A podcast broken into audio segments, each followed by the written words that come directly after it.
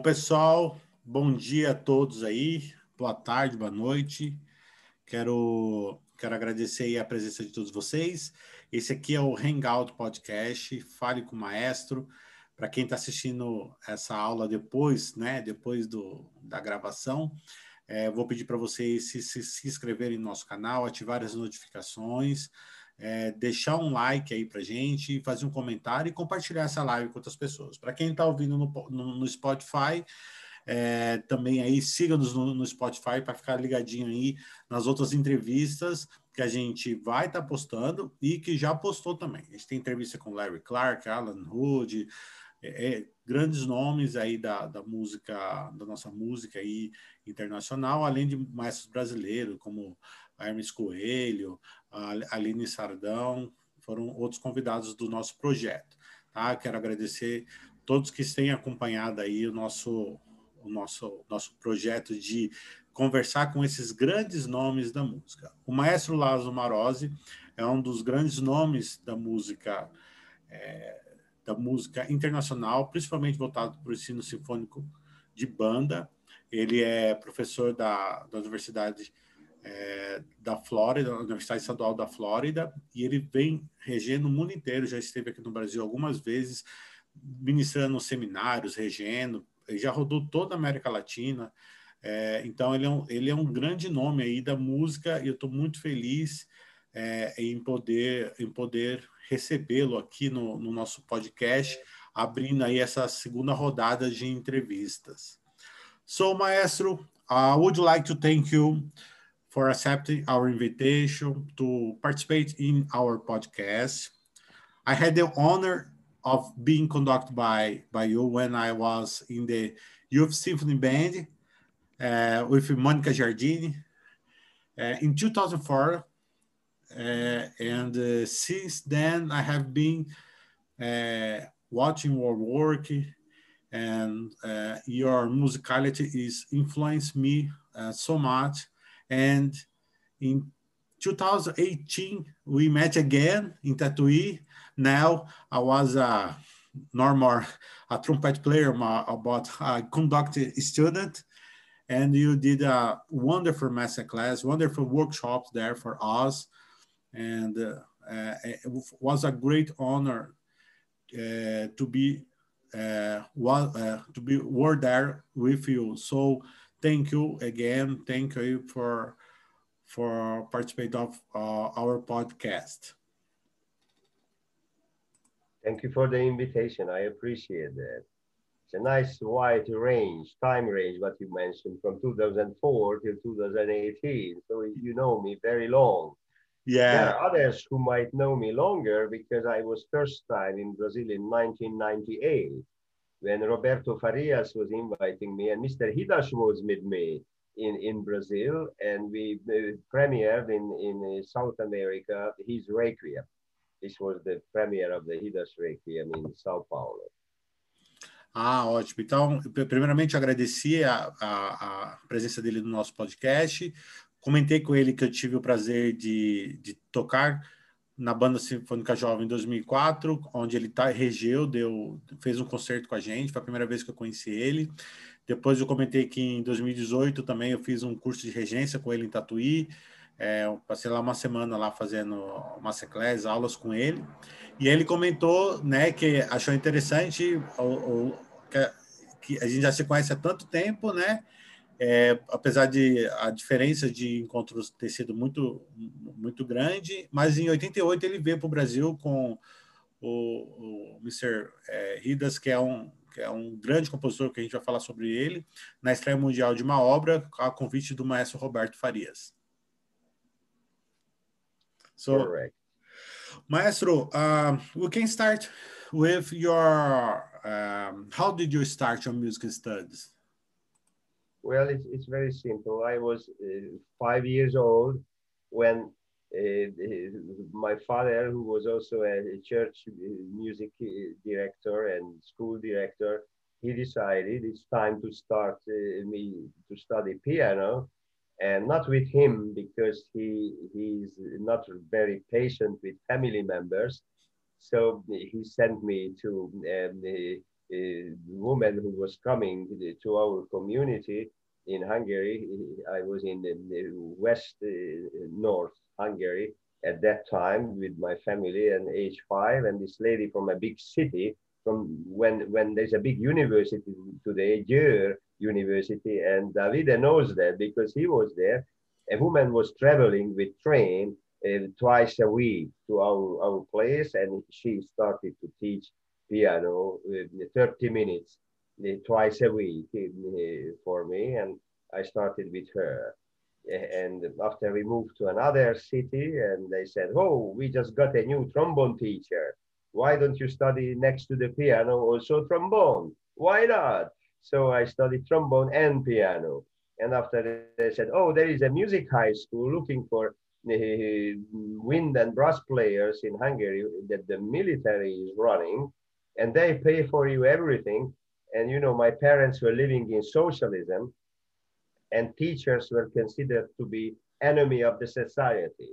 So the teacher's salary in socialism was extremely low. So they couldn't afford to send me to a, a, very expensive uh, uh, school to study. But here in the military school, the best teachers of the country were teaching music uh, because the army paid them more than all other schools and the army paid me too to study there and work for them later. So I had the best teachers there for high school, four years, and I was me keep measuring both the trombone and piano. And they said, "Hey, you have the same mouthpiece for euphonium than for trombone, so why don't you add to the trombone the euphonium too? Why not? Let's have trombone, euphonium, and piano." I was studying three and after there was a, wonderful band conductor of us, who was the favorite brass player of Richard Strauss, actually. And he organized the first youth bands in Hungary in the 1930s between the two world wars. His name was Erne Keil. And he, he said that, hey guys, if you want to be sure that the level of wind band keeps going up, you have to learn conducting. But who teaches here conducting? He said, I will teach you. And he, the favorite trombonist of Richard Strauss, he started to teach me for conducting. And it was recorded. There is a video recording when, when I was uh, 17. He's teaching me where is the one, where is the two, where is the three. and they recorded it. Very nice. Yeah. And after the army was looking for conductors because they were in socialism, they, they, the political uh, aspect of every job was more important than your knowledge in the subject.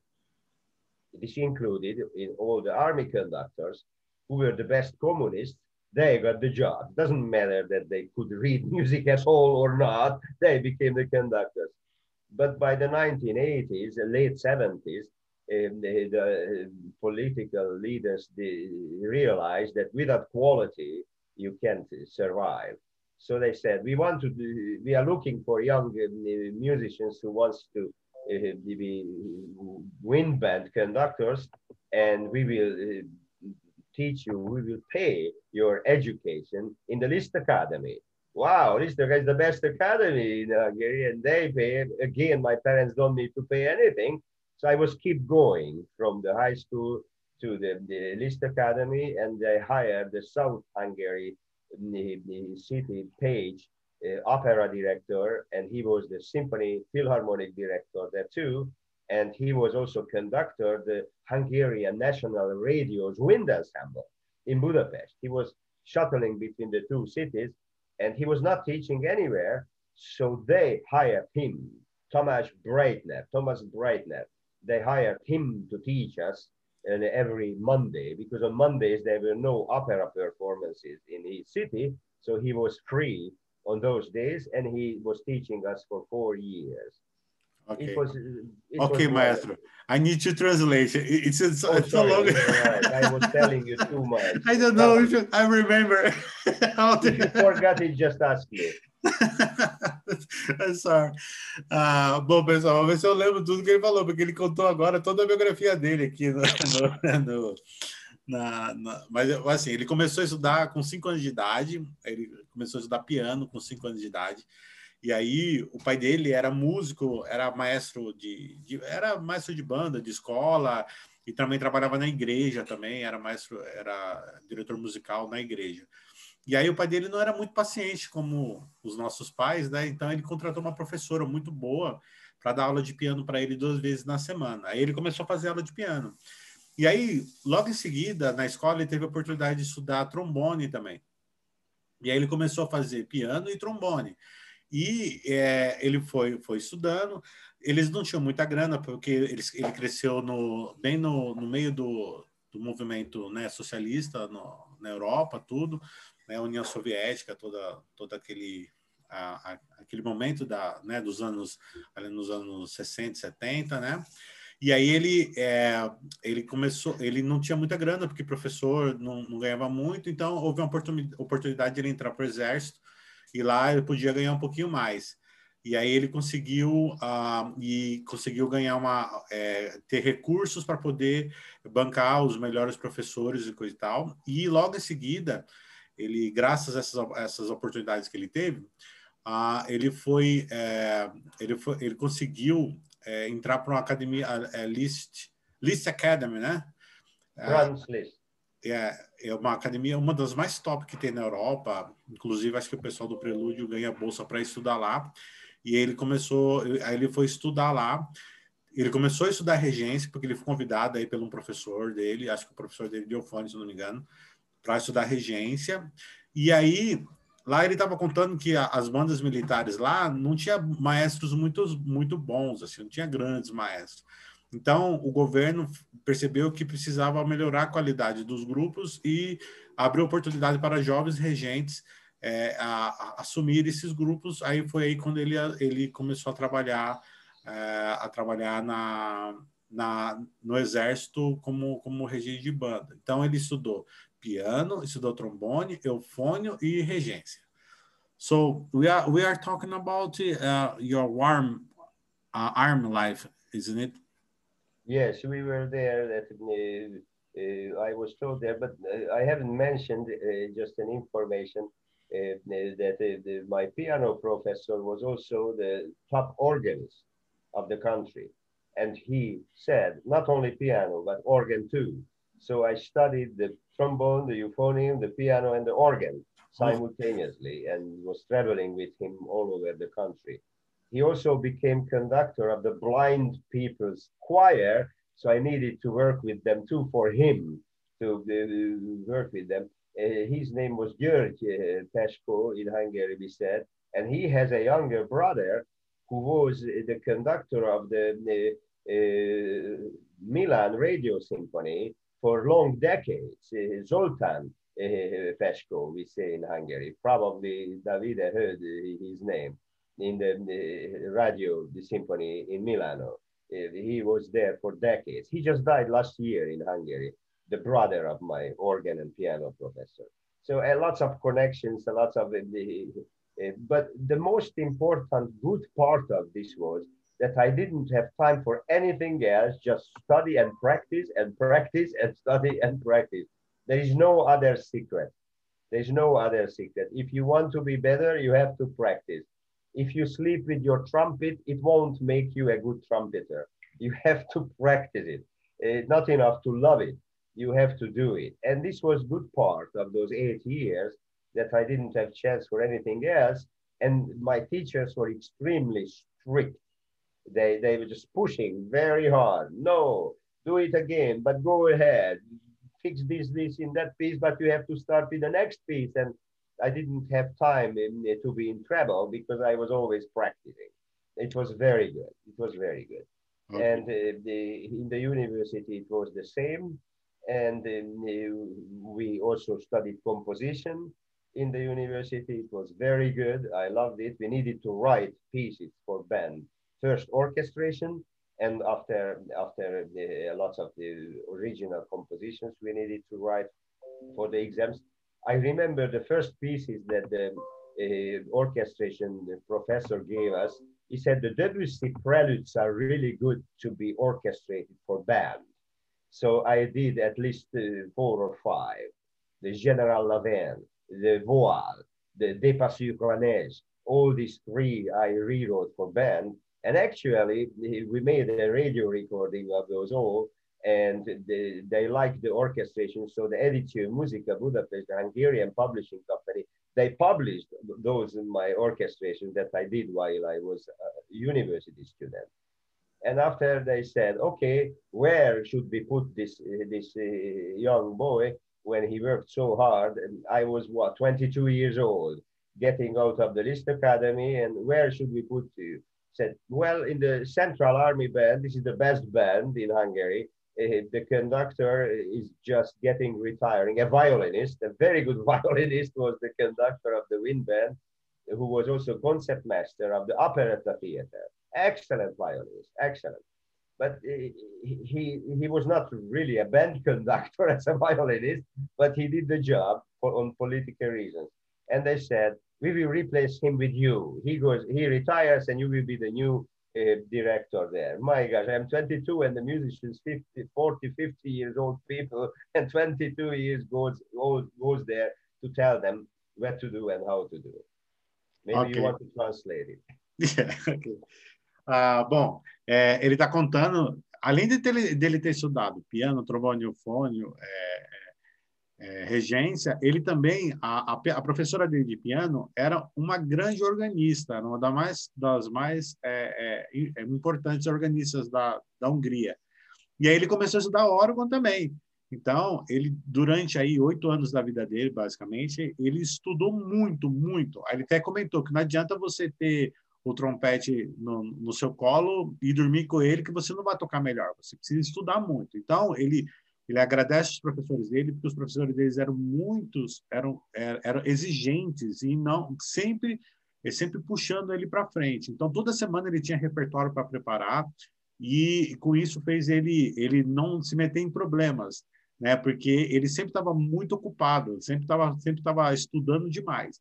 Então, o segredo do sucesso é estudar. E aí, logo depois, quando ele mais para frente, ele começou a estudar a composição também, estudar composição é, musical, e aí começou também a fazer orquestração. E ele tem algumas orquestrações, inclusive é, são reconhecidas, ganharam prêmios e, e ele tá e foram publicadas essas essas obras assim que é, que ele fez. Aí ele comentou ele comentou é, que ele teve uma oportunidade de assumir uma, uma um, um, grupo de metais, né, uma brass band, que era conduzida por um violinista muito bom. Ele era ele era um violinista, é, ele era é, como, como é o, o concertmaster, né, como fosse o o, o, o Spala. It's like a Spala. É, it's same, né? Concertmaster Spala, it's same, né? Concertmaster, concertino. Concertina. Ah, Concertina, the, the guy. The very first violinist. É, ele era tipo assim, é o cara que sentava do lado do, do primeiro violinista. Então ele era muito top.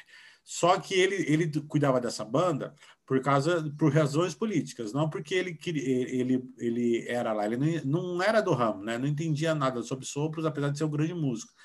E aí ele foi escolhido para subir, com 28 anos de idade, ele foi escolhido para assumir essa banda e ele ficou bem assim numa situação difícil porque ele era mais ele era mais jovem que os músicos da banda.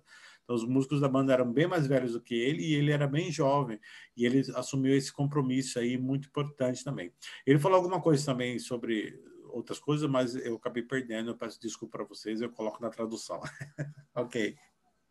You know, musicians are always uh, funny and love to make jokes.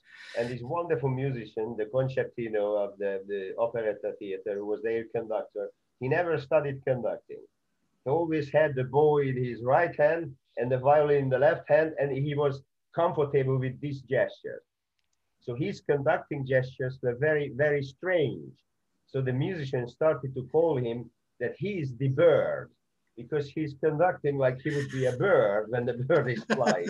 you know, musicians are very funny, uh, but it, it, was it was very educational for me to see that a wonderful musician who who spent 60 years with the violin and never wanted to be a conductor, but on political reasons they forced him to be a conductor. So I got this group and I learned that this is a service band, but the political leaders wants to have higher artistic level too. Maybe you can translate that and after I will keep going. Então ele estava contando, né, que o pessoal da banda tirava sarro do, do, do, desse maestro porque ele nunca ensinou regência na vida e ele teve que assumir a banda por, porque ele ah, porque ele foi forçado a assumir a banda, né? Porque eles estavam vivendo a, a, o socialismo ali, era obrigado, foram, ele foi obrigado a assumir. E aí, como ele nunca tinha, nunca tinha regido, ele regia que nem se tocasse violino, né? E aí o pessoal da banda zoava ele, tirava sarro, porque falava que ele parecia um pássaro regendo. Aí por isso que ele fez o, o, o gesto aqui do, do, do, negócio, porque ele regia, era muito estranho. Era muito estranho a forma que ele regia, os músicos ficavam fazendo piada. Mas, tipo assim, ele estava lá não porque ele queria, estava lá porque ele foi, foi uh, obrigado a fazer isso, né? Uh, uh, let me, you said before you you uh, uh, you tell us this uh, this this is Easter. You uh, you said something, and I forgot about the Easter of the the concertmaster. You said something. Uh, can you repeat for for me because yes, I, he was an excellent musician, a fantastic musician, fantastic yeah. musician. Uh, but they, never studied conducting and his gestures were very strange. So they called him as the bird. Uh, but it's very good because you could see this is how you don't want to look. You learn from that. You don't want to look like that because musicians will, will, will give you names and they don't watch you because it's just uh, bothering. What I was telling you that that band, the Central Army Band, was the best band in Hungary, but they were 90% service band, service.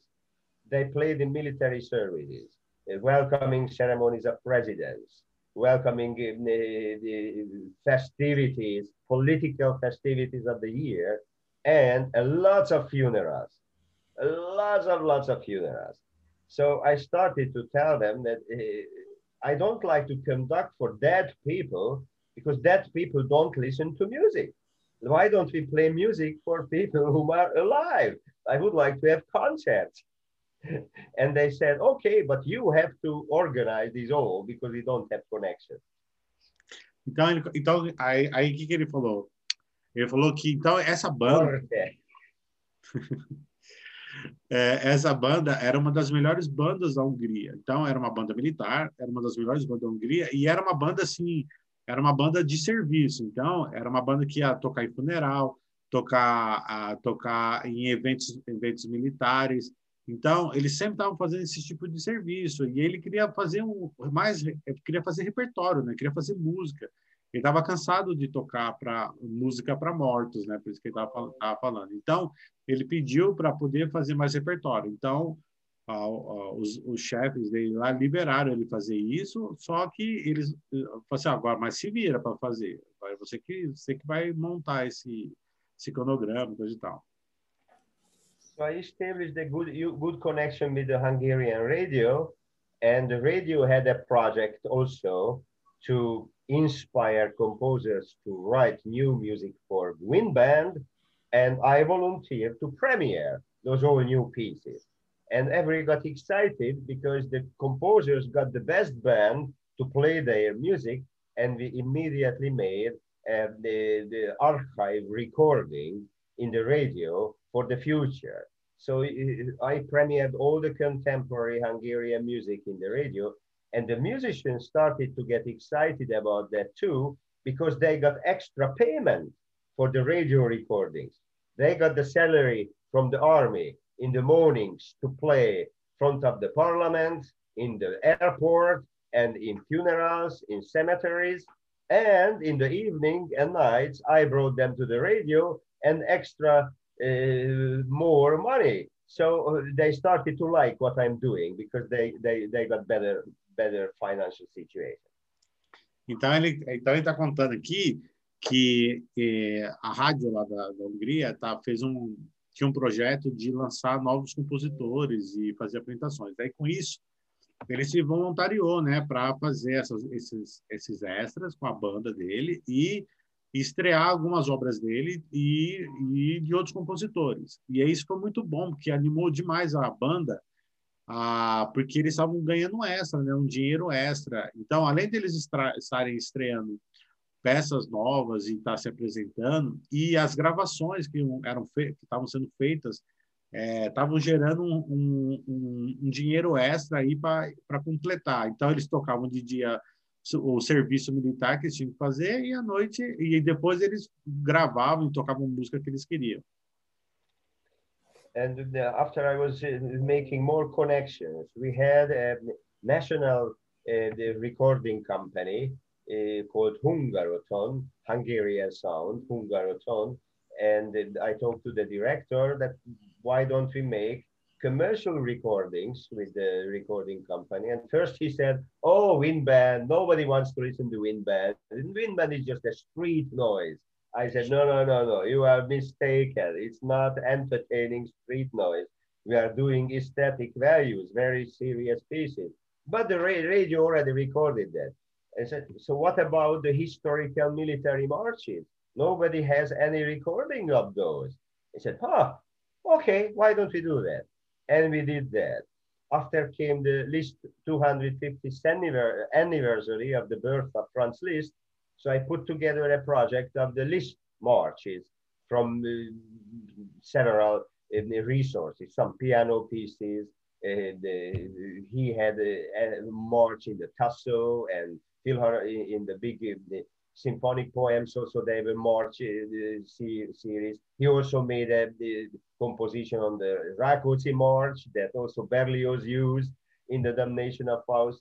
And I put together a full CD, a lots of pieces, the new, the piano the pieces we needed to orchestrate for band. And I invited Mr. Hidas and my boss, the, the military boss uh, the, who studied in Moscow, Uh, also to be part. And we made a second recording of the Liszt marches after contemporary more music that were not recorded in the radio. So we started to produce also commercial recordings with the, this is the best band. And I did everything how I was taught. Learn all the pieces from memory. If you don't know it from memory, you don't know the piece. This was that my teacher told me. And he, he's right. I still agree with that. You can use score, but if you don't know the piece, what, what are you doing with the score? Reading the score and just making research for notes. No, no, no, no. You can use the score if you feel. There was a Hungarian conductor called János Ferencsik.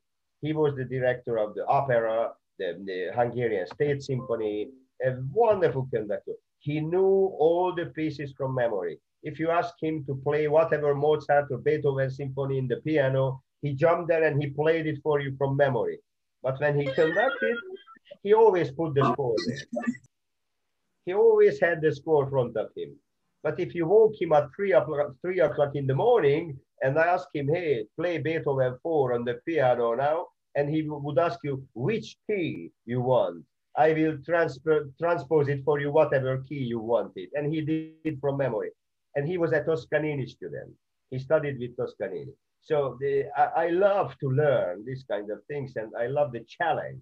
And I transfer these all. So those recordings that we did for the Hungaroton, they became successful.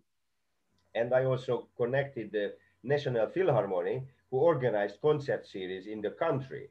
So I told them, why don't we do that with the Central Army Band also?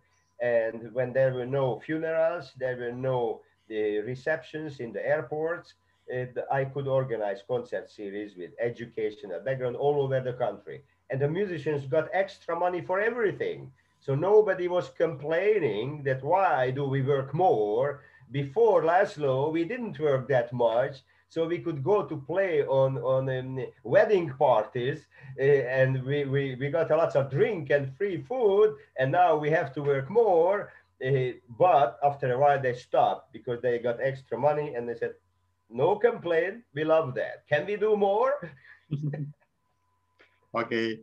É, então ele ele tá contando aqui várias histórias bem, bem legais, assim. Então, ele estava falando o seguinte, depois que ele começou a gravar lá para essa rádio, houve uma oportunidade, ele entrou em contato com um cara que era como fosse o presidente lá da Associação de, eh, Nacional de, de, de, gra, de Gravadoras de Músicas Populares, né? E aí ele ofereceu, ele perguntou, por que você não grava a, não grava a nossa banda?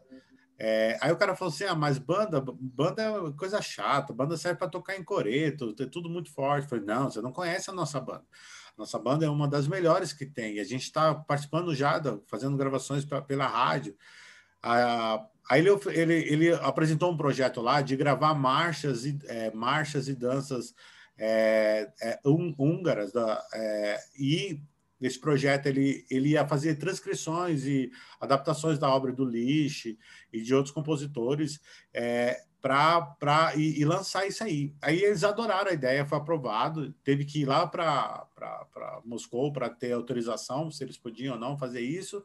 Eles conseguiram essa, essa autorização e eles gravaram esse material, gravaram esse repertório. Então o DJ fazia o serviço de militar e depois eles iam lá gravar o material, tudo que ia fazer. Aí o, ele foi criando novas conexões. Dessa conexão, ele, ele com, a, é, com apoio lá de um projeto da, de uma filarmônica importante lá na, na, na, Hungria, ele conseguiu levar e fazer concertos por todo, todo o país, concertos didáticos, apresentando esse, esse repertório e coisa e tal. E aí ele estava contando, ele, aí ele abriu um parênteses para contar uma história de um, de um maestro lá, que é, a, sempre o ensinou a ele a é, é, reger tudo decor, tudo de, de, de, de memória. Então, ele, é, porque isso é importante. Então, é, não adianta você é, é, ter as anotações no papel e não ter na cabeça. Então, ele estava ele tava contando que é importante você saber tudo, de, tudo decor, tudo que você for reger, memoriza. Então, todas essas obras que ele regeu, que ele, que ele fez nesse, nessa, nesse repertório, ele fez tudo decor. E esse professor, que era o professor dele, que o influenciou, foi aluno do Toscanini. Então, o Toscanini também tinha essa mesma, essa mesma visão, tinha essa mesma visão de reger tudo decor, que você tinha que saber tudo decor, todas as partes, e as, as anotações das partes eram só como, como referências. Yeah, and uh, I started to premiere those all new pieces. This is how I got acquainted with the leader composers of the country, Mr. Lendvay. Kamilló Lendvay was one of them, Frigyes Hidas the other, Arpad Balázs, uh, uh, George Ranki, and uh, Laszlo Dubrovay. They were the leader composers in the country. And when they learned that there is a life in the wind band uh, scenario performing music, they got inspired to write more and more music because I played it, we recorded in the radio, we preserved for the future, and Editio Musica, the Hungarian national publishing company, published those music. After WASBE, the World Association learned about that repertoire that I premiered and worked on in Hungary. So they started to get uh, acquainted and contacting us from England, Tim Reynish and Frank Battisti through the manager of Editio Musica the Budapest, uh, uh, a very nice uh, Varga Balint András is the name of the person. I'm not sure that he's still alive or not. He had very serious cancer a couple of years ago. He connected us to, to the world. And this is how I got connected to other countries too. People started to say, hey, bring that music here, bring that music here. We want to listen to what those people are doing, the Lendvay, the Hidas, the Ranki, the Dubrovay, the Balázs, and I got much more, Decsényi, and, and I can tell you more and more names. And because I uh, let the radio uh, be the censorship, they decided which music uh, is on a level that we can play in the radio. And after they gave me the scores, that this is the score, that the radio decided that it's a quality music enough uh, to be played in the radio and we want you to record it. So this is how I got acquainted with the uh, civil musical world uh, through the, the WASBE also internationally. Então, ele está comentando assim, até esqueci de falar da outra vez, né? Que os músicos também ficaram, eles estavam bem cansados de tocar bastante, né? Mas eles estavam muito felizes porque eles estavam ganhando muito, muito dinheiro, né? Quanto mais eles tocavam, eles estavam ganhando mais e, a, e o salário deles estava aumentando por causa disso. e aí, graças a esse projeto, abriu muitas portas para ele fora da, é, fora da União Soviética. Ele começou a, a ser chamado na Inglaterra, é, porque ele começou a, a, atrair muitos compositores, tanto na Hungria, ele citou vários compositores aí, é, que começaram a escrever por causa que viram a qualidade da música que estava sendo feita, e aí na Inglaterra também começou a atrair pessoas, compositores, que queriam estar tá, é, tá, é, que as suas peças fossem tocadas. E a, aí a, a, a grava, as gravadoras também faziam um projeto, tinha uma, tipo uma pré-seleção também. Eles defini, definiam o que ia ser gravado o que não, ser, o que não ia ser gravado, conforme a, o padrão de qualidade que ele ia. Então ele pegava as partituras com os compositores e ia estreando. Mas isso foi muito bom para abrir e ampliar o contato dele fora ali daquele, daquele mundo que ele vivia. And because the army job required only four hours from me for a day, afternoons and evenings in general, they were free. So the, the Liszt Academy heard about my work and they said, we have much more woodwind and brass and percussion students here that can play in the symphony orchestra of the Liszt Academy. And uh, they, they don't play and it should be a class so please, they invited me to the Liszt Academy to establish a wind band. So all the wind players and brass players and the, and the percussion players, they will be engaged in an instrumental ensemble experience while studying there. So I was working with them the, twice uh, the, uh, the week uh, the, on the afternoons, and also the operetta theater heard about me through the concert concertino and they said hey come here and conduct also productions.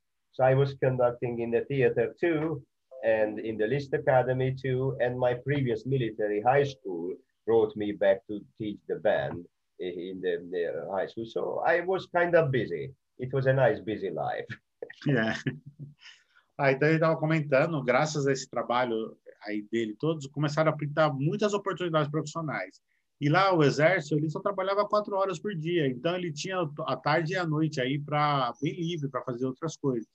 Então o que que ele fez? É, o que, que aconteceu? Ele foi convidado pra, é, pelo Conservatório Liszt para montar uma banda sinfônica lá, porque eles tinham muitos alunos de sopros e percussão e a orquestra da, da, da do conservatório não dava conta dos alunos, né? Então ele foi convidado para montar uma banda, então ele começou a fazer esse trabalho depois ele foi convidado também é, para, graças àquele aquele, aquele violinista que, que era o maestro da, outra, da banda militar, ele foi indicado também para trabalhar é, em produções de ópera lá no, na cidade, no, no, no, país dele. Então ele começou a reger também óperas, começou a reger bastante óperas e ainda mais ele conseguiu, ele foi chamado para trabalhar na escola dele que ele que ele estudou para montar uma banda lá, uma, montar uma banda lá na escola, cuidar da banda lá da escola também. Então ele falou que tá, ele começou a ter uma vida bem ocupada, bem bem agitada. And after one of the radio concerts with the military band, an old musicologist came to me and told me, Laszlo, it's not enough to be talented.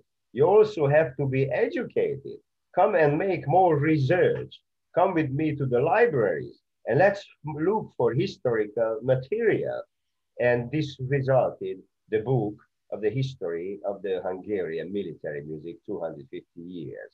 So when I was not conducting in the operetta theater, no the, the band rehearsal in the Liszt Academy, and I also started to teach conducting in the Liszt Academy and no military band requirements. We went with Dr. Karsh to the national libraries, the Széchenyi Library, National Library, and we were looking for all the possible material that related to wind band, military band, and 200 years military music history was the book of the result of that probably a 15 years research work. He said it's not enough to be talented. You also have to be educated. And this was the motive why I decided to move to the States because here in the States, you, you could get a doctor degree. In Hungary, they didn't give doctor degree for performers, only for musicologists. And in America, they gave a doctor degree for conductors too. So this all work that I did, the research work, the book, the, the performances with the, the concerts, premieres, concept tours, presentations, uh, educational uh, and artistic and theater work. This all inspired me. Okay, let's let's do that. And 22 years ago, I came to the States and I pursued my in the degree in conducting and music education. And I also got an orchestra master conducting degree and a PhD in music education. Mm. So the and after they said you have to stay here in America and help to elevate the level of the American music education. That's this is that I was doing until now. Ah, that's great. Ah, então ele estava contando, né, que Aí depois de ele fazer todos esses trabalhos, ele começou a conhecer vários é, musicólogos, né? E esses musicólogos incentivaram ele a falar assim, ó, não basta também você reger super bem. Ele começou a dar aula de regência também na conservatório lá de Liszt. E ele falou assim, você precisa também conhecer mais, ser um pesquisador, conhecer sobre música. Então, ele começou a desenvolver um projeto de pesquisa lá sobre a história das bandas, a história das bandas. Se não me engano, é, são quase 200 anos aí de histórias de banda que ele, que ele pesquisou aí é, é, em alguns anos aí. Então ele começou a viver na biblioteca também, lendo e pesquisando junto com esses musicólogos, tanto que saiu um livro, que a gente vai falar depois sobre isso, saiu um livro que é, em 2015 ele falando, contando toda a história da, da, da música húngara através das bandas, né? Aí lá no, na Hungria não tem, não tem pós-graduação, né? Então, é, mestrado e doutorado. Ele queria queria continuar os seus estudos, principalmente nessa área mais educacional, né? Então ele veio, foi assim que há 20 anos atrás ele foi para os Estados Unidos e aí ele, aí ele fez o, a, o mestrado e o doutorado dele em educação musical voltado para e, e para performance, né? E, lá no, na Hungria só, só tinha, na verdade, para na área musicológica, que nem aqui no Brasil, só não tinha prático, era só teórico. Então ele queria algo mais prático e aí ele veio para os Estados Unidos e aí ele foi convidado pelo governo americano para ficar nos Estados Unidos para ajudar a subir o nível das bandas nos Estados Unidos. Então ele é isso que ele tem feito até os dias de hoje. that the military band job and in terms of the military ceremony sometimes was very, very pleasing, very nice. For example, when the Pope, uh, the Polish Pope, Johannes Paulus II, came to Hungary, I welcomed him at the airport. After he was kissing the ground, I played for him the anthem of the Vatican and Hungary. And when he left, he said, now you all have to come to Rome to visit me. So he blessed me in Hungary in the airport and after I went to Rome, and he blessed me in Rome too. So the Pope's hand was on my head twice of that Pope. So I, I love the Polish Pope. A very interesting coincidence. Two years ago, I was in Arequipa in South Peru. And uh, it's a very nice city with a volcano next to the city. So it's a dangerous place also. So you don't see there any elevated buildings. Every building is just one floor because when the volcano is active, the earthquake is there, the entire earth is shaking. And who was the first person whom I saw there? A statue of the Pope, of the Polish Pope, the Johannes Paulus II. His statue welcomed me in Arequipa, Peru. And this blessing came to my mind immediately. Very interesting. Life is very interesting. So WASBE made a very nice connection for, for me this is how I got acquainted with Lorenzo della Fonte. He was at the same time in the WASBE, and he just said suddenly, "Oh, Laszlo, why don't you come to the, the, the, Milan?" So I went to visit him in Milan. I had a concert there, and the, there was Carlo Monguzzi, president of, of, of the, the that area band organization, and he said, "Bring your band with you." So I was bringing a not military band, a civil band, the youth band, that I was also working, I was bringing to him and he organized a concert for that. So we had a lot of connections. This is how I got acquainted with Roberto Farias in, in the in the, the uh, WASBE meeting in California. And he was bringing me to Sao Paulo and suddenly in, in, Dario Sotelo came to one of the rehearsals and said, hey, Mr. Hidas and Laszlo, please come with me to Tatui. Mr. Hidas was watching me do you, do you know this person? I have no clue. There is a car. He said, you know, in the socialism, this, this is how people disappear. They sat in a car and nobody ever seen them. Are you sure we should sit in that car? I don't know, but they are inviting us so nicely. Why don't we try? We did, and we ended up in Tatui. It was very nice. Mr. Hidas was scared to death. that maybe he said he has a wife, he has a children, he has grandchildren, he, he doesn't want to disappear in Brazil. Can we go back? They said, relax, come with me. I had a good feeling. Um, I, I, didn't know Dario either, and he was not WASBE member at that time. I recruited him to WASBE. And he was very nice, bringing us to Tatui. And you see, my connection is still alive uh, with the wonderful uh, institute. So this is how WOSBI helped uh, to work and, and get acquainted with the musicians in the wind territory. At, at the university here in uh, Orlando, I was teaching conducting in every level and worked with the orchestra. And my goal was to do all the Beethoven symphonies, even Mahler 1, that everyone calls it Beethoven 10. Because I wanted to prove that uh, there are no categories as band conductors, there are only conductors. Doesn't matter it's a wind band or an orchestra. If you know what you are doing, it will be quality. So I did it uh, to prove for everyone, no categories. And now I want to stop with that uh, because I got lately so many other classes too that takes too much time. I want to go back to real conducting for the last period of my life because you know I was working 24 years in Hungary, 20 years here. So the last 20 years that I might still have, I, I would like to conduct again and probably more band again. Ok. Ah, então ele tá contando, ele contou várias histórias aí interessantes, né? Ele falou que a vida militar trouxe muitas coisas legais também. Ele teve oportunidade de conhecer muita gente e ele estava contando que ele conheceu o Papa João Paulo II, né? E porque a banda dele tocou na quando ele, eles, eles foram lá na Hungria, quando ele foi na Hungria e desceu do avião e beijou o chão, é, ele estava lá com a banda dele tocando. E aí o Papa gostou muito do trabalho deles e, e, abençoou ele, assim, colocou a mão na cabeça dele e abençoou.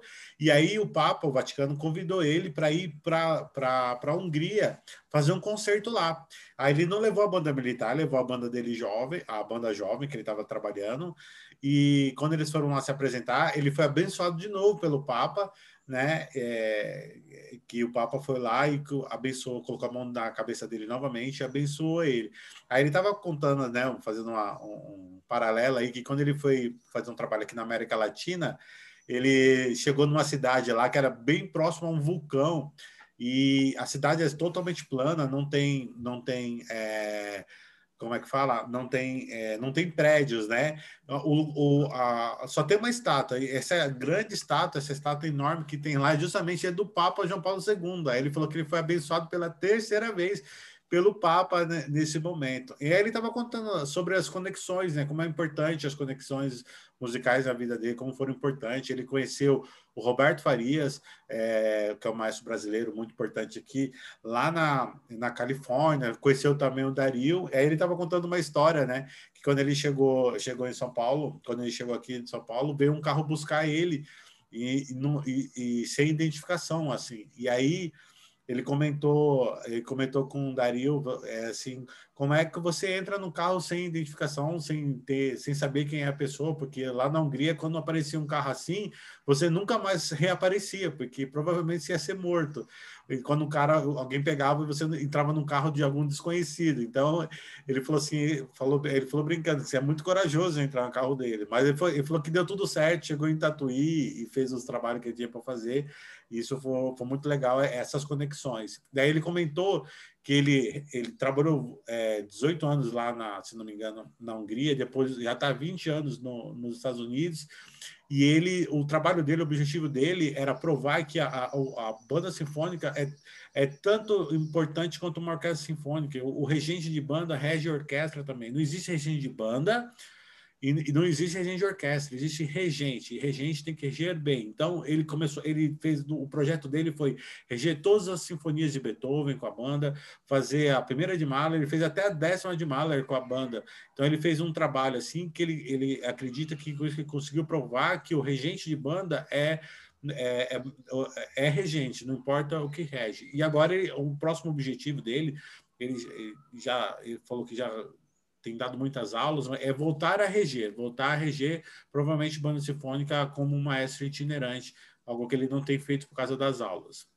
Qual que mais? Uh, maybe you misunderstood me. I didn't orchestrate the Beethoven symphonies for band. I did with symphony orchestra. No, you did. Yeah, yes, I said you no, did. That you said. Uh, I misunderstood. But I am still doing recordings. These are the last two recordings that I did. This is a recording that I did for a German company in Cordoba, Argentina, the Teatro Libertador de Sol. They have a very good professional wind band. And I did with this with them the Odyssey of Hope a couple of years ago.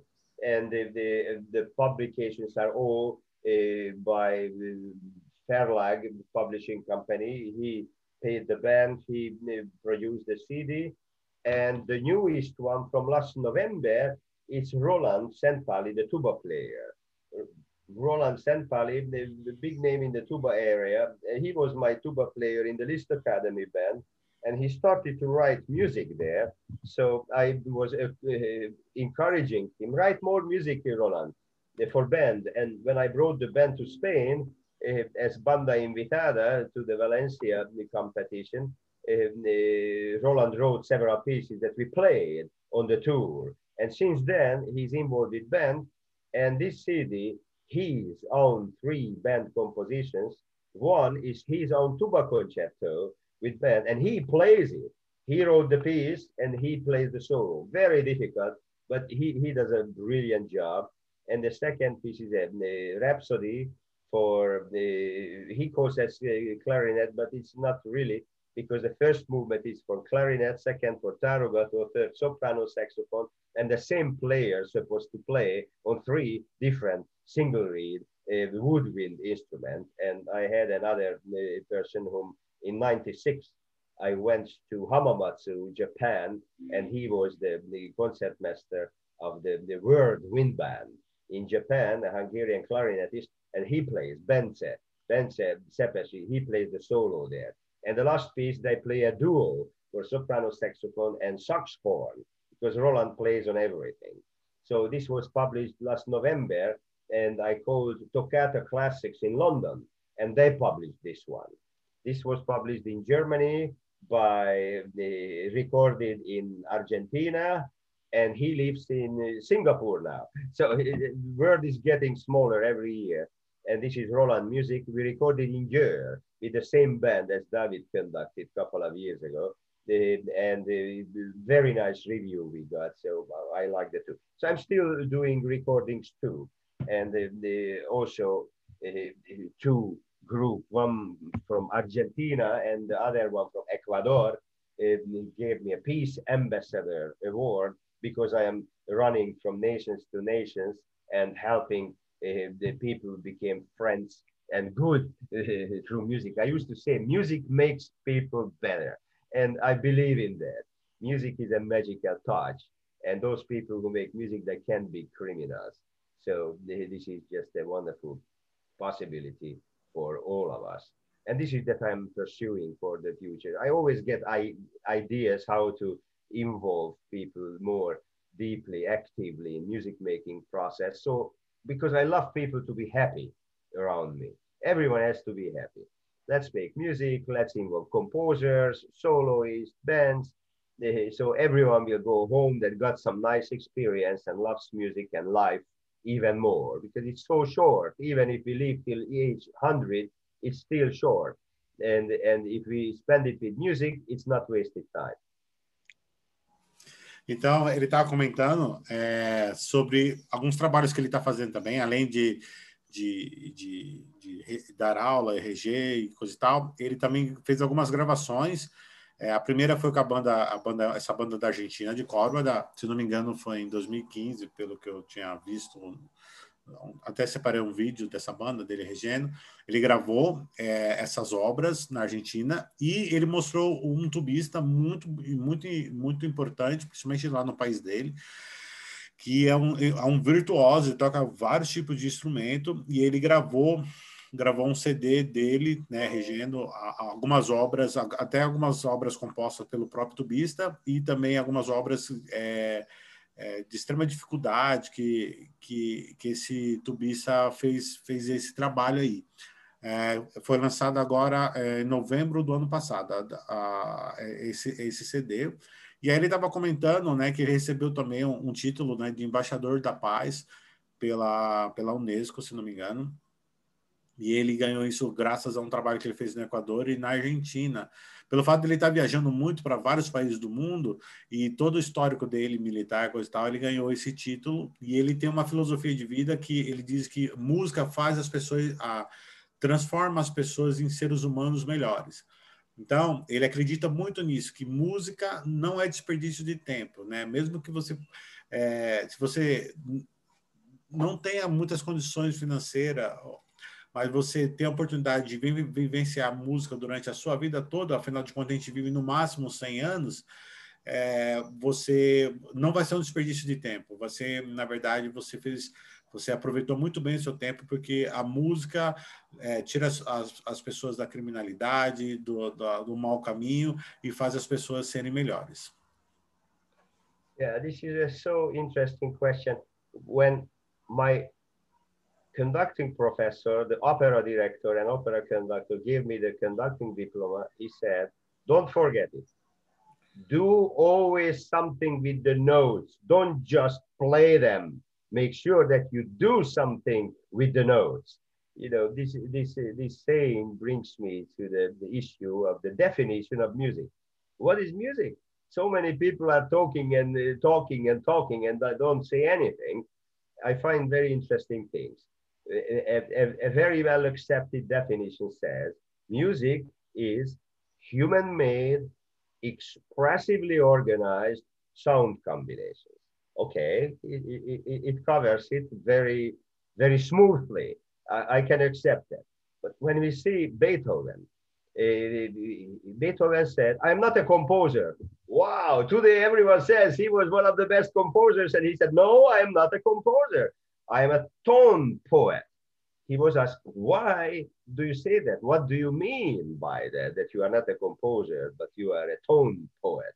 He said, I am a tone poet because I can convey a message without a program. I don't need a program for my music. I still can convey a message through the music. This is very interesting. When I came here, and it's also a question for you, uh, when I came here and I started to study the music of the native Indians here, the American Indians.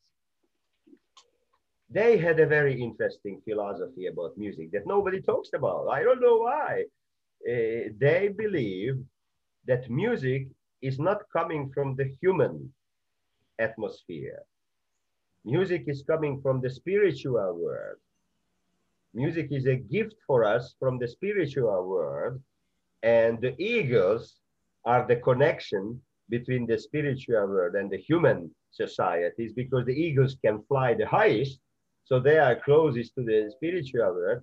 And they said, we cannot apply human language to music because it's not human uh, product.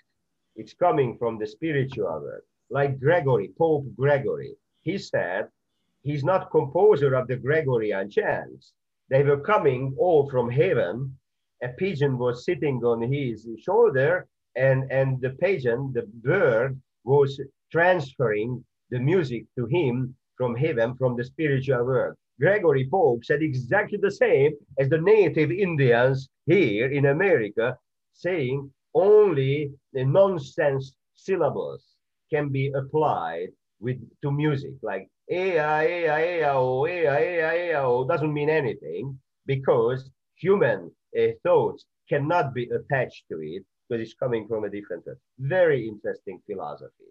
And uh, the, it, it brings us to the question, what is the goal of the human existence. Nobody has a clue still today, but uh, more and more, uh, I hear more and more that we are just an experimental laboratory and somebody is watching what we are doing here, like, like we do with other animals, uh, to observe them how they work. And maybe that we got the music just to have some happy moments in life. I don't know. They are saying so many things that we don't know.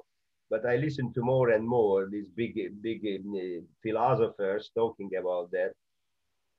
And uh, they say that we are basically fuel for the spiritual world. This is why we have to die. We produce spiritual energy, and music is a, a great resource for us for that.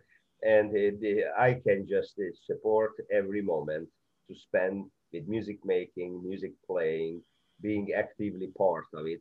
And just don't forget it. Beethoven said, convey a message without a program. My professor said, don't just play the notes, do something with the notes, say something with the notes. And I think this is how the music will become expressively organized sound combinations. Olha, deu uma, I was talking too much. How will you translate that? no, I will try. Uh, ele deu uma mensagem muito bonita aqui agora, falando sobre, sobre a música, né? Então, ele, primeira coisa, ele quando ele recebeu o diploma dele como é, como regente, né, lá na universidade, o professor dele falou assim: é, agora aprenda a tirar a música dessas notas, não só toque as notas, mas faça música com ela, né? Faça isso é, virar música. E aí ele falou sobre Beethoven. Beethoven falava que ele não fazia música, ele não era ele o compositor.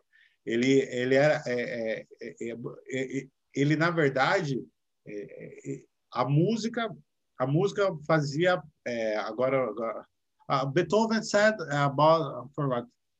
That he he is a tone poet poetry tone poet sound poet tone poet. Yeah ele fala ele falava music can convey a message can transfer a message without a program. Então ele tava, o Beethoven falava que ele na verdade era só um poeta da tonalidade só então, eram os músicos que faziam as coisas acontecer. E aí ele contou uma história bem interessante dos índios é, americanos, né, que pensam a música como se fosse algo espiritual.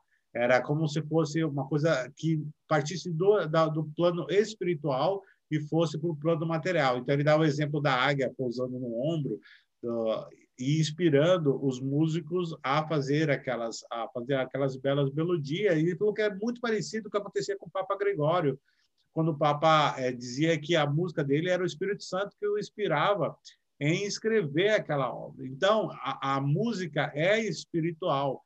Né? Ele até comentou, ele não sabe como é que está vivendo o mundo hoje, né? Hoje está tudo tão confuso, as coisas, a gente não sabe o que está acontecendo, mas a gente tem que lembrar que a música é algo espiritual, que é, é que nos transcende, leva para um outro plano, para um outro, uma outra dimensão.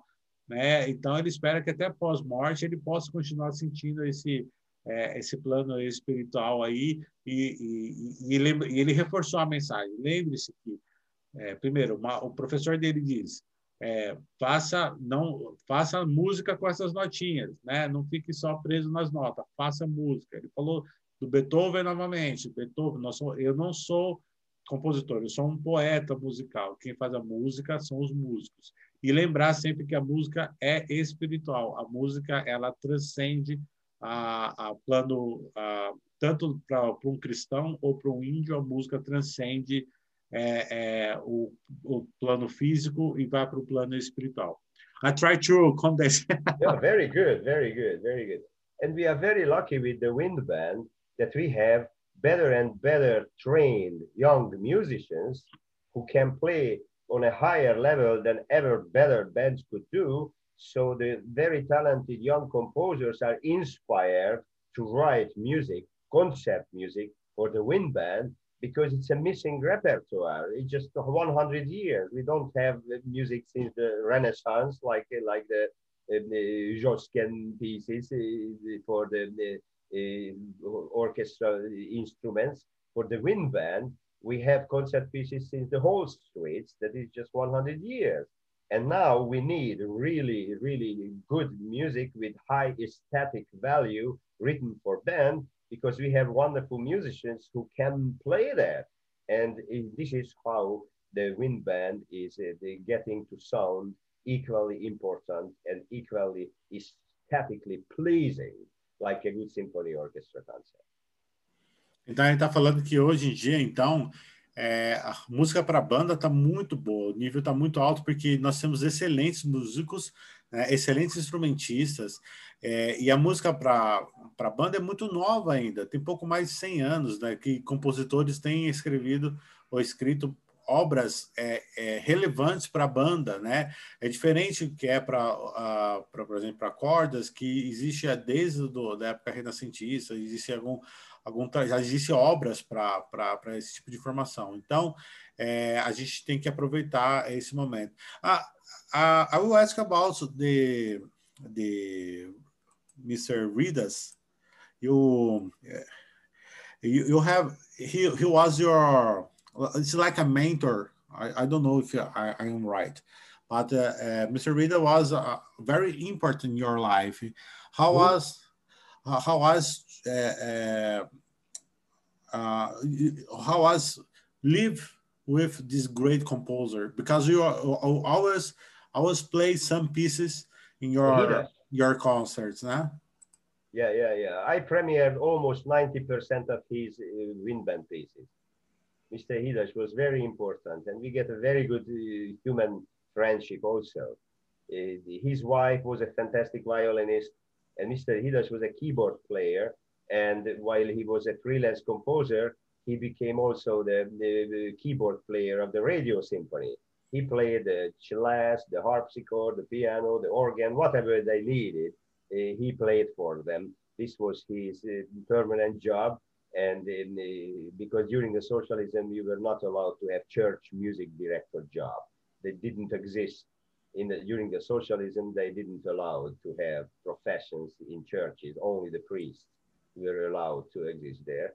So the, he became like that. And the, the, he was very important. We, we developed a very nice uh, human relation when when uh, the it's another story how I got uh, connected to him that is a totally very, very interesting story. Uh, very human uh, and uh, just very instructive. And since the first piece I premiered of him, we became friends. Until the end of his life, I, I premiered 90% of his music and brought his music everywhere. He, he was a real human composer. He, he knew how to write human music um, when I asked him, what category would you put yourself? When so many people write, uh, write atonal music, you are still uh, remaining within tonality. And he believed that without tonality, music won't survive. Uh, I was reading Schoenberg's uh, the statement when uh, the, this old expressive school started with uh, atonal music and the, the main idea from Schoenberg was that how can we express horrible human feelings with beautifully sounding music? The music sound should sound also horrible if the feeling is horrible. But Schoenberg was smart and very intelligent. He also said, but be very careful with that. And did you know that Schoenberg he was a classical music theory professor in California. Yes, I know. He was teaching classical music theory. And he said, be very careful with atonal music. And people didn't listen to him. And now we are going back to tonality because if, if uh, the ice cream would taste horrible, nobody would eat ice cream, right? People would say, "Oh my God, it tastes bad. I don't want it." It's shame when the music sounds totally awful for an hour. People say, "I go home. I don't want to listen to that. It's it's too much." You have the ancient Greek. They already said the Greek word hubris, hubris, balance. You need to have balance. you can't go any direction too directly. So uh, this is how we got acquainted with Mr. Hidas because he was. Uh, I asked him what category would you put yourself as composer in in the, in the second half of 20th century, and he said, "I am the last Hungarian romantic composer," and this was the link between us because he wrote nice music. Então eu perguntei para ele sobre o, o Fred Hidas, que é um compositor húngaro E ele, é tipo é um, é um grande amigo dele, né? Porque ele ele estreou todas as obras, todas as obras desse compositor. E esse compositor é ele é um compositor tonal, né? Ele ele é um ele é uma é, é um advogado da música tonal, né? Porque é, ele fala que sem música tonal a música do mundo irá acabar né? porque existe um movimento muito forte dentro do, da, da academia dessa música tonal. E ele até deu exemplo do Stravinsky, é, é, do Schoenberg, é, que a, Schoenberg era professor de música, música, é, é, música clássica, ele dava aula de teoria tonal na, na Califórnia. Ele não dava aula de música tonal. É, ele, ele, falava sobre essa questão, quando a, a música feia expressa sentimentos feios para expressar bom sentimento, música bela, você precisa da música tonal. E o Frida se considerava o último grande compositor romântico da, da Hungria. As obras deles é, é, é, são assim, são muito belas mesmo, realmente. E o Fridas defendia que é, precisa se fazer música tonal para que a música continue continua viva. Uh, Maestro, can I show uh, some video of yours conductive uh, Fridas. I have I have one here. You are, I think you are Capricho, Capricho. When you conduct in Valencia, Spain. Can I show a little bit for the students? Yes, please. So I will share my, my screen here. Capricho I, I think we did these pieces uh, with his, uh, in Brazil in 2004. Correct. Yeah, yeah, it's a beautiful piece. And uh, I think you did again 2008 with the uh, the band of Tatuí Band. I don't know if yes, you're right. I did. This was the very first wind band that Hidas was writing for wind band. Ah, okay. It's a beautiful piece. Beautiful. 1974. 1974. Então, eu perguntei para ele, eu já toquei essa peça com a banda jovem e ele fez de novo depois em Tatuí, e ele comentou que essa aqui é a primeira peça que o Francis Ridas, esse compositor, compôs. A gente vai ouvir um trecho aqui dessa obra. É...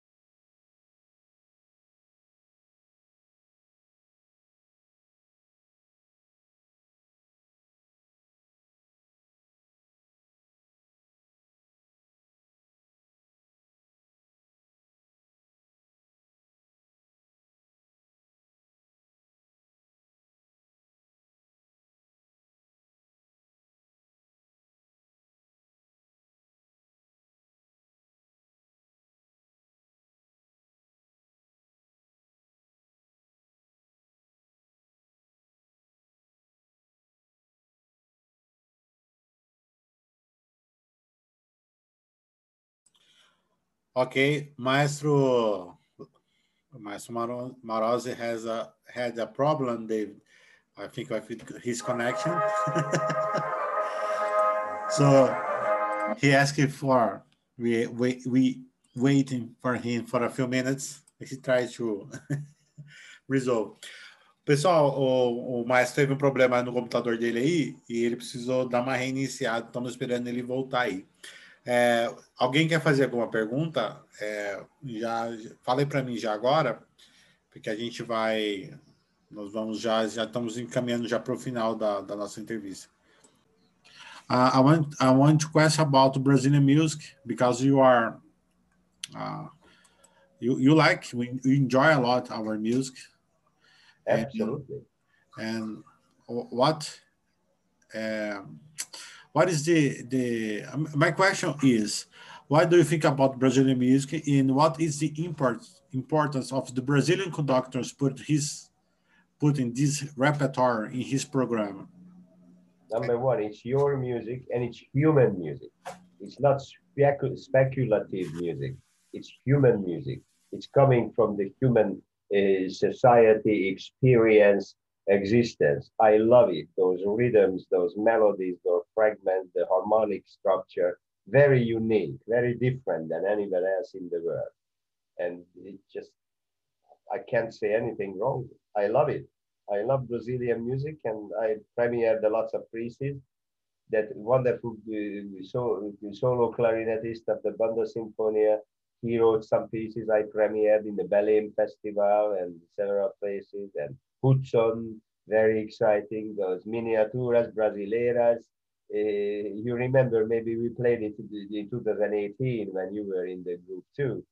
And uh, several other composers. I can say, oh, Daniel Heavens wrote very nice pieces and very good orchestrator. I can say only only positive things. It's high aesthetic values, and Brazilian music remained human music and not paper music. This is the problem for those uh, the people who started to follow the the, the atonal the, the structures. That it just needs very intelligent, smart people. But musically, you don't need to be talented. You can still write those pieces. And this is when the problem starts. If you are not talented for that, something something will be interesting those people can force their music to be premiered and that's it. Nobody will ever touch those pieces again. But when a piece is played again, second time, that piece fits to the category of music that conveys forever lasting human values. And I think this is the answer why I love Brazilian music, because you could preserve and present forever lasting human values. What are those? Happiness, sadness, excitement, uh, satisfaction, uh, interest, curiosity, human characteristics. And while we exist as human beings, doesn't matter we go to the Mars or the moon or here, we will still remain human beings. And th that music still present and represent us. Shows how wonderful people you are also in Brazil. Same in Italy. There are several composers who write very nice human music and they will be played uh, till end of, of the interest of, of human playing music. Because this is another issue, the, the recorded music or live music. I still prefer the live music it's totally different than than playing. Going home, open a can of beer and put a CD on, uh, or or go to YouTube and listen alone. It's totally different when you are together with audience and there's a live performance and people on the stage will do their best to get a sound that will make you interested and gives you a memory that you will remember because it conveys forever lasting human values. And the Brazilian music is a different approach to the same uh, idea of human characteristics, different approach because you have different history, you had uh, different uh, societies, different traditions, different culture. And, and it again brings a very interesting question. What is culture? Because several people say uh, arts. No, uh, culture is not arts. Culture is an activity series of activities that a certain society periodically repeats and became tradition of a society. This is culture. And music fits to the Brazilian culture in a different way than in other cultures. And this makes it unique and this makes it more exciting, very human. I hope it, it, it, it makes sense and I was not talking too much. No, it's not a problem. Ah, é, então, eu, pessoal, eu vou fazer um resumo disso que eu vou falar agora aqui, depois eu coloco legenda, tá bom? É, porque a gente já está com o horário bem estourado. Então, ele, eu perguntei para ele qual a importância do compositor, é, do regente brasileiro. E Fernando qual... Oliveira, I think this is his name. Fernando Oliveira, é, has a yeah. video from Yeah, the Yeah. Yeah, yeah, very good music. Also, very good composer.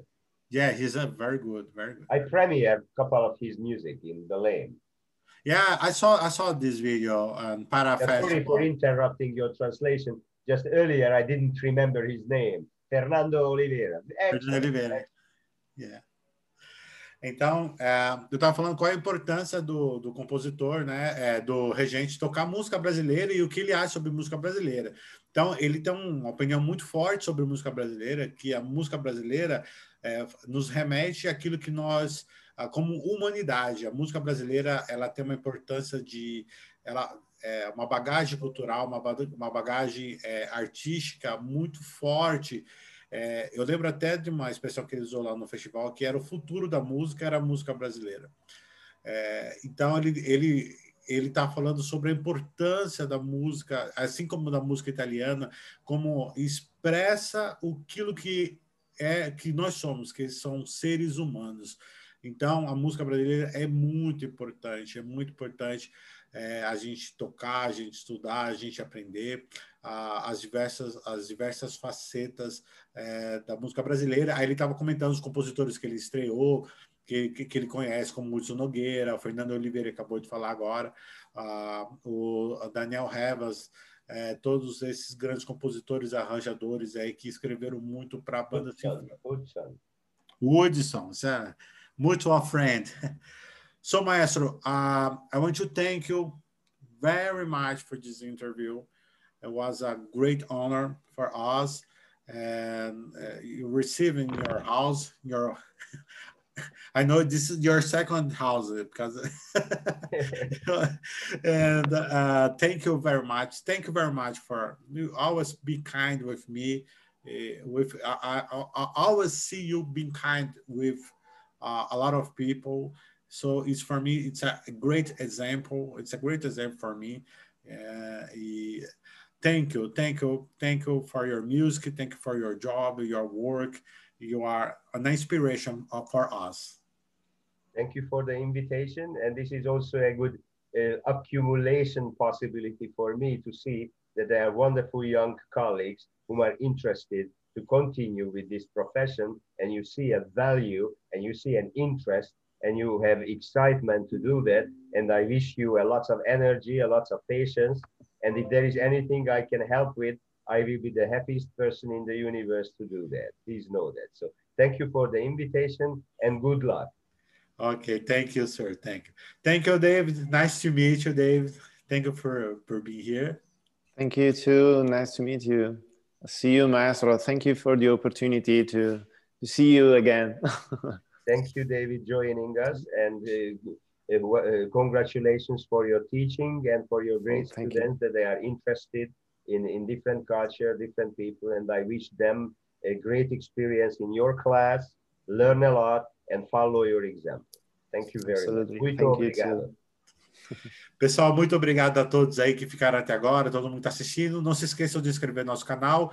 O áudio vai estar disponível lá no Spotify, no é, Hangouts Podcast Fale com o Maestro e no meu canal no YouTube, Maestro Israel, Israel Cardoso. Tá bom? Muito obrigado a todos que ficaram até agora e a gente se vê, se vê na próxima entrevista. Bye, maestro. Have a nice week. Thank you. Tchau, tchau. Tchau, tchau, pessoal. Tchau. Thank Bye. You, thank you. Thank you, thank you.